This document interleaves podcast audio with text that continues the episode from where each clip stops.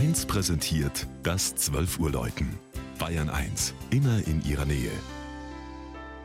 Es ist 12 Uhr. Das Mittagsläuten kommt heute aus Pauluszell in Niederbayern.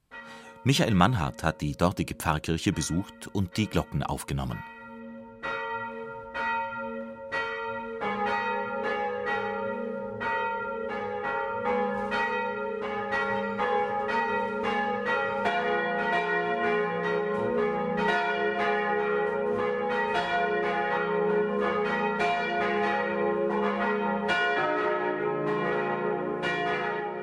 Der Ortsname erinnert an den Kirchenpatron und an eine uralte klösterliche Gemeinschaft, eine Zelle, wie sie schon vor weit über 1000 Jahren im nahen Ort Münster existierte.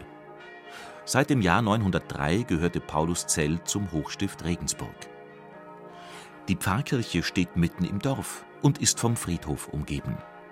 Bereits um 890 wird in Urkunden eine Kapelle genannt und in den konradinischen Matrikeln von 1315 eine Filiale der Pfarrei Velden. Erst 1929 erreichten die Bewohner, dass sie eine eigene Pfarrei bekommen. Das heutige Gotteshaus stammt aus der späten Gotik, also aus der zweiten Hälfte des 15. Jahrhunderts. Es handelt sich um einen für die Landshuter Gegend typischen, außen unverputzten Backsteinbau mit Strebepfeilern.